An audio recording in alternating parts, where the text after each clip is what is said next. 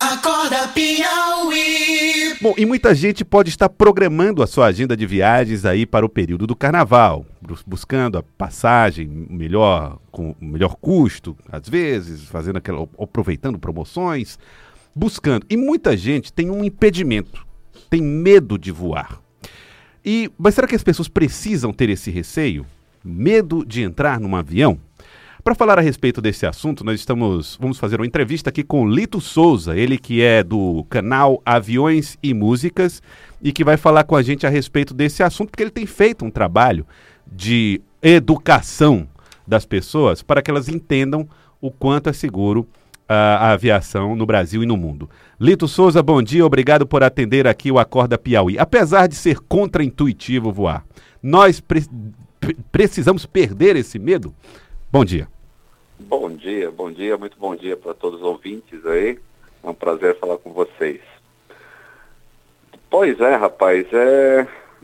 a gente precisa perder o medo de voar, na verdade, né? Porque é, se, quando se olha a estatística de acidentes é, em qualquer modo de transporte, se percebe que o avião é o meio de transporte mais seguro que existe. No entanto, é o que as pessoas mais têm medo de voar. Então a gente tem um, uma diferença grande aí entre a realidade e a percepção dessa realidade, né? E por que, que isso acontece, Lito? Eu acho que isso acontece por falta de informação. É, nós estamos constantemente é, expostos a notícias diariamente sobre fatos da aviação, que na verdade são fatos corriqueiros, mas que na, na mão da imprensa em geral se transformam em alguma coisa que causa medo. Uhum. Eu posso citar como exemplo uma remetida de avião. O avião arremete, ou seja, ele não consegue pousar no aeroporto por diversos motivos, sendo que nenhum deles é por falta de segurança. Na verdade, a arremetida ocorre para que o voo seja seguro. Entendeu? É como se você fosse estacionar o seu carro numa vaga e ela está muito apertada. Aí você fala, não, vou tentar outra vaga ou vou tentar entrar com o carro de outra maneira. A mesma coisa acontece com o avião. Uhum. Isso acontece todos os dias, em todas as partes do mundo, centenas de vezes por dia. Tá. Então ele é um fato corriqueiro. E, por... é um fato normal, mas ele é noticiado como se fosse alguma coisa que tem alguma coisa errada com o avião. O avião não conseguiu pousar e agora ele faz despencar do céu ou alguma coisa assim. A imprensa conduz mal, seria isso, Lito? Sim, a 95% das reportagens elas, elas têm um, um, conteúdo não completamente correto e outras são completamente sensacionalistas. E, e Lito, por que, que você diz que centenas de ocorrências dessas, de arremetidas, a gente tem no mundo todos os dias? Por que, que umas ganham mais destaques do que outras? Então, se você pegar, por exemplo, a, a imprensa americana, eles não reportam mais. Nem, é... tomam, nem, nem, tomam conhecimento disso? Não, de arremetida não. É, já é uma coisa que. Porque os Estados Unidos é o país que mais voa no mundo, né? Sim. O Brasil está em terceiro lugar, assim, em número de voos e passageiros transportados. É, mas aqui ainda existe essa essa tendência de se noticiar esse tipo de coisa, porque é uma coisa que gera cliques, gera um movimento ali, porque as pessoas né, normalmente são atraídas por um pânico, por alguma coisa, e elas querem ler, nossa, o fulano passou mal dentro do avião, entendeu? Então isso gera um atrativo para que se continue noticiando alguma coisa que não é notícia. Tá. É, é, Lito Souza é do canal Aviões e Músicas. Agora falando a respeito de arremetida, nós tivemos aquele episódio recente é, com a empresa Pegasus, que é uma empresa que me parece que opera na Turquia, em Sim. que havia necessidade de uma arremetida, aparentemente o piloto não fez essa arremetida, o avião acabou uh, uh, caindo ao pousar, ao tentar pousar, e três pessoas acabaram morrendo. É, o que, que aconteceu naquele episódio e o que, que acontece com essas empresas low cost? Elas são, são mais arriscadas? Então, é, a gente precisa diferenciar duas coisas aí, né? Pr primeiro falando da remetida, sim, uh, aquele avião deveria ter arremetido. Então aí a gente, e eu te, tento educar essa parte para as pessoas aqui, pelo menos no Brasil. É, tivesse ocorrido a arremetida, a gente não teria o acidente. Então o que aconteceu ali foi uma tentativa de pouso fora dos limites que o avião é permitido fazer. Então foi um erro operacional. Esse acidente. Um erro humano, é, como se diz, né? Foi, foi erro humano. Erro humano operacional de não é, seguir todo o protocolo, né, o procedimento para o pouso. O avião não estava de maneira estável na hora de pousar. Estável que falo é com todos os parâmetros dentro do que tem que estar. Um deles sendo vento de cauda. O avião não pousa com vento de cauda acima de determinado limite, ou seja, com o vento soprando da cauda para o nariz. Tira a estabilidade, é né? Contrário. Isso, é sempre ao contrário, é do nariz para a cauda, porque isso reduz a sua velocidade na hora que você vai tocar na pista. Então já tínhamos vento de cauda naquele momento, e além de estar com vento de cauda, ele estava acima do limite. O limite é 10 nós, que isso daí uns, vai arredondar bem, bem grosseiramente, 19 km por hora de vento de cauda. E aquele avião ele estava com 17, ou seja, ele estava com 70% acima do limite máximo para pouso. Então foi um erro operacional muito grotesco. Em relação a low cost, ao fato de ser low cost ou não, é, isso depende muito da região em que se voa. As empresas low cost, normalmente, elas têm, pelo menos em relação à manutenção dos aviões, ela tem uma manutenção até bem é, igual às outras empresas comuns. Porque como eles dependem muito do avião estar voando em boas condições para poder lucrar, é, então a manutenção é feita de maneira bem, bem correta. Em é. relação à operação, eu acho que aí já entra muito um fator cultural, né? o fato de ter sido na Turquia. É, esses países, assim, Turquia, Etiópia, Indonésia, Rússia, Irã, Iraque, uh, alguns países da Ásia, eles, eles têm um problema cultural em relação a, a, aos procedimentos, em relação à hierarquia do cockpit. Então ainda é um problema que ainda vai perdurar por algum tempo. É, é óbvio que um fabricante de avião ele tenta incorporar essa falta de cultura no, na tecnologia do avião, mas nem sempre consegue. Quando você diz, aí, me, me, permita, é, Lito, quando você diz uma cultura quanto à hierarquia dentro do, do cockpit, né, do, do, dentro da cabine, né, é quem é que manda? Mesmo? Na ver, não, na verdade é o contrário. Existia no passado uma cultura de hierarquia em que o comandante ele é o dono da situação e ele resolve tudo. Então seria é como se você estivesse num quartel. Então o coronel resolve e os outros têm que seguir aquela ordem. E isso causou acidentes no passado. Então a aviação mudou de 1970, de meados de 70 para cá, houve uma mudança em que hierarquicamente o comandante é responsável por determinados fatores. A, a distribuição de tarefas. Isso, mas ele, numa situação de crise ou numa situação de resolução de problema, ele tem que compartilhar aquilo com o restante da tripulação que estiver a bordo. Porque com mais pessoas pensando, a solução do problema pode ser melhor. É, eu, vamos, vamos lembrar aquela tragédia que aconteceu, aquele acidente né, que aconteceu no norte do Brasil, envolvendo uh, o comandante Garcês, foi mais ou menos isso, pelo menos é no Sim, relato do copiloto, é, o que acontece é essa, essa, esse problema lá, né? Exato, foi ele, o, o copiloto naquele voo foi completamente anulado. E o acidente aconteceu. Se o comandante tivesse compartilhado, as, a, né, tivesse aceitado que ele estava perdido, que o copiloto poderia ajudar, aquele acidente não teria acontecido. Então existe um procedimento hoje na manutenção, um processo, na verdade, que se chama CRM, que é o Cockpit Resource Management. Em, em português seria um gerenciamento de recursos dentro da, da da cabine de comando, em que as pessoas compartilham os problemas. E na Ásia existe ainda essa cultura muito hierárquica. Eles, eles não conseguem ainda compartilhar as informações. E geralmente eles acabam confiando muito no, na, na ação que o comandante está fazendo e não tem nem o poder de dizer, olha, eu acredito que a gente está com vento de cauda maior do que deveria. Uhum. Então, é mais uma questão cultural do que uma questão assim do fato da empresa ser de baixo custo ou não. É, estamos conversando com Lito Souza, do canal Aviões e Música, participando com a gente aqui da Rádio Cidade Verde. Lito, nós estamos observando no Brasil investimentos ou uma mudança na política da administração dos aeroportos, privatizações, parcerias público-privadas acontecendo no Brasil inteiro. O que é que isso gera de expectativa em relação ao, ao, ao, aparelhamento desses aeroportos para que o Brasil possa até evoluir no que diz respeito ao pouso em condições climáticas mais desfavoráveis? Existe esperança nisso? Em relação a esta parte exata do clima, eu acho mais difícil. É, por exemplo, se nós pegarmos o aeroporto de Guarulhos, que é o aeroporto mais movimentado aí da América Latina, é, ele tem todos os equipamentos para pouso com visibilidade praticamente zero. Que é, seria um, ele é um aeroporto categoria 3, que é a categoria máxima de. É 3A no caso, que é a categoria máxima para pouso sem visibilidade. No entanto, a gente só fica sem visibilidade aqui em Guarulhos em alguns, sei lá, 20, 25 dias por mês, por ano.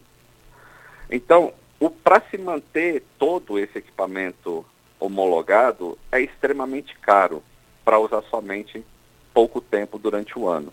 E, e mais, as empresas aéreas, para operarem com visibilidade zero, tanto os pilotos quanto a manutenção, quanto os aviões, os aviões já são, né? Eles já saem de fábrica assim. Mas eles têm que ser mantidos também nessa categoria 3, que é também um procedimento caro. Então, na hora que as empresas aéreas colocam isso no papel, elas percebem que, poxa, a gente vai durante 25 dias operar sem visibilidade, mas a gente vai pagar tão caro que no restante do ano não vai compensar, né? essas contas não vão bater.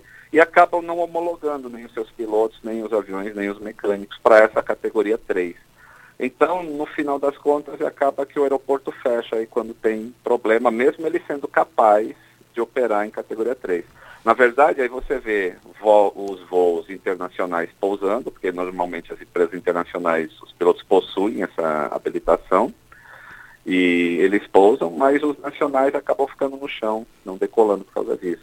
Então, não, essa é uma das partes que não vai mudar com essa privatização, mas eu tenho muita, muita esperança em, outros, em outras coisas. Por exemplo? Outras parcerias. Por exemplo, nos Estados Unidos é comum você ver uma empresa aérea, quando ela é muito grande, ela acaba investindo no próprio aeroporto. Então você pega um terminal inteiro e você dá, por exemplo, para Southwest. Você arrenda para Southwest.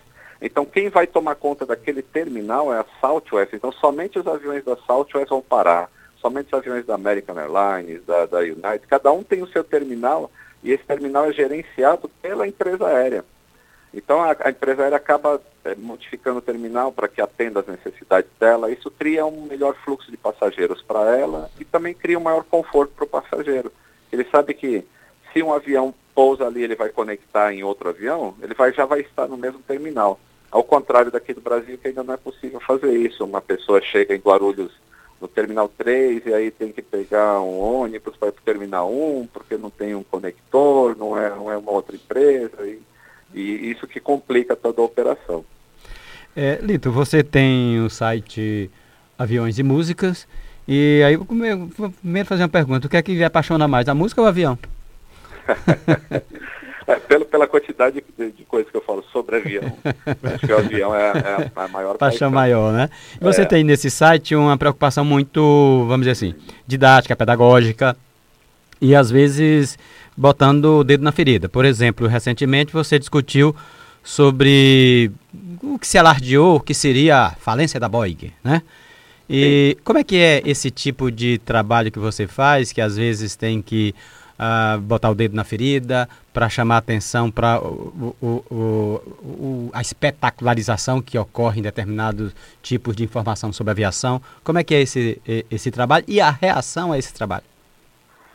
É, as reações não são muito boas, como tudo na internet hoje em dia, né?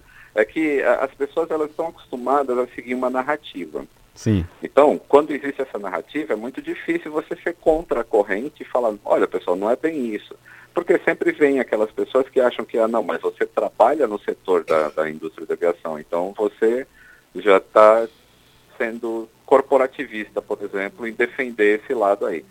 E, e na verdade, é, a, a, minha experiência mostra diversas coisas. Por exemplo, eu sei, é, lendo as notícias a respeito da Boeing, dessa falência e tudo mais, é, eu sei que existia um problema de gerenciamento na Boeing.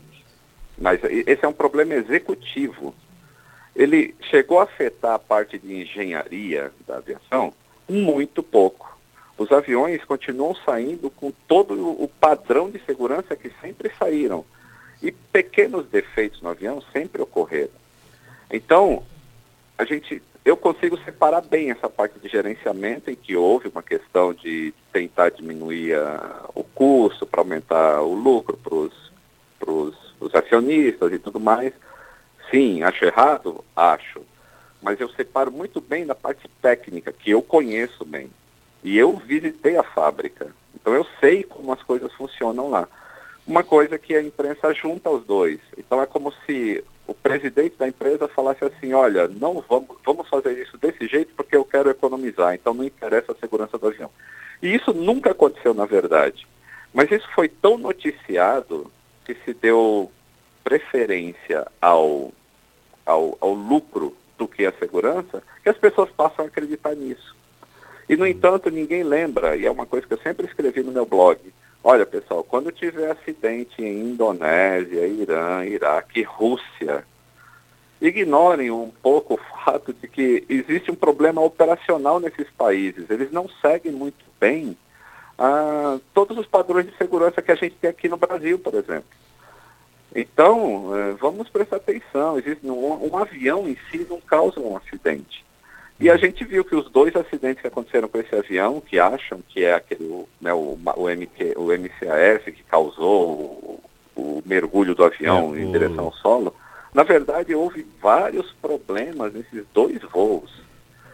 Que, eu, só para dar um exemplo do primeiro acidente, o MCAS, que é esse sistema que a imprensa diz direto que, olha, foi isso que causou o acidente, ele só foi acionar depois de oito minutos que o avião já estava com, com outros problemas. Que é o, é o então, software da, do, do 737 MAX, né, que você está falando? Isso, exatamente. Hum. E, então, ou seja, o que, que aconteceu nesses oito minutos anteriores a quando esse sistema entrou? Isso é o que define. E por que, que aquele avião ele estava voando já há mais de 30 dias com problemas, sem a manutenção lá da Indonésia resolver o problema? Então existem vários outros fatores que levaram ao acidente do avião e não apenas um culpado. E, e esse é o grande erro da, na imprensa, que quando você coloca apenas um culpado, por exemplo, o MCAS é um problema resolvido pela Boeing, já a questão do software. Já está resolvido.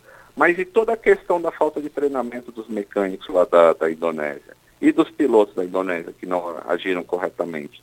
Então, quando a gente foca apenas neste problema específico, ele foi solucionado, mas os outros não. Então, vai ainda ocorrer acidente na Indonésia. E não vai ser mais por causa do MCS, vai ser outra coisa. Porque toda outra parte que não foi vista, nem documentada pela imprensa, nem dado o valor devido, acaba ficando esquecido. Entendeu? Então, é, é. eu brigo muito por isso, para falar, pessoal, um acidente não é causado por apenas um fator. Não existe um culpado no acidente. Uhum. E, e, e, esse medo das pessoas também de não, não vou entrar nunca mais no Max. É, as pessoas esquecem que o Max já estava voando há dois anos antes desse acidente. Sem qualquer outro acidente, né? Então você acha que o, o Boeing 737 Max é um projeto que vai conseguir se livrar, não vai ter problemas de reputação no futuro? E isso é uma questão, é uma pergunta muito difícil de responder, porque é, do ponto de vista técnico, ele vai ser um avião muito melhor do que o quando ele saiu da fábrica na primeira versão.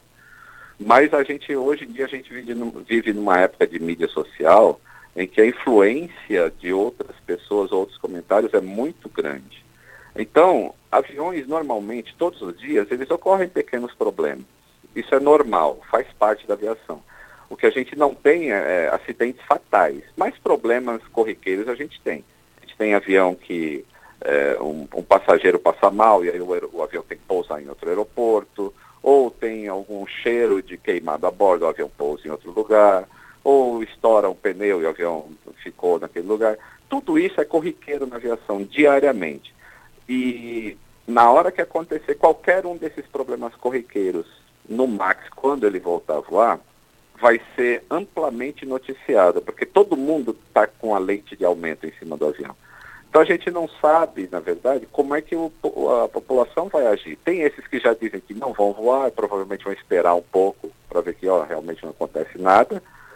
E outros vão noticiar isso. Qualquer pessoa que tem Twitter, Instagram, na hora que o Max pousar em outro aeroporto, tem um passageiro passou mal e falou, ó, oh, tô dentro do 737 Max aqui, já pousou em outro aeroporto, não cheguei no meu destino. Então a gente não sabe como vai ser a reação das pessoas. Uh, em relação ao avião, a, a, gente sabe que ele vai estar tá bom, ele vai fazer a performance dele como os outros aviões. Mas é, é uma incógnita grande eu, eu, e a gente vai acompanhar isso né, em tempo ao, real. Ao longo do tempo.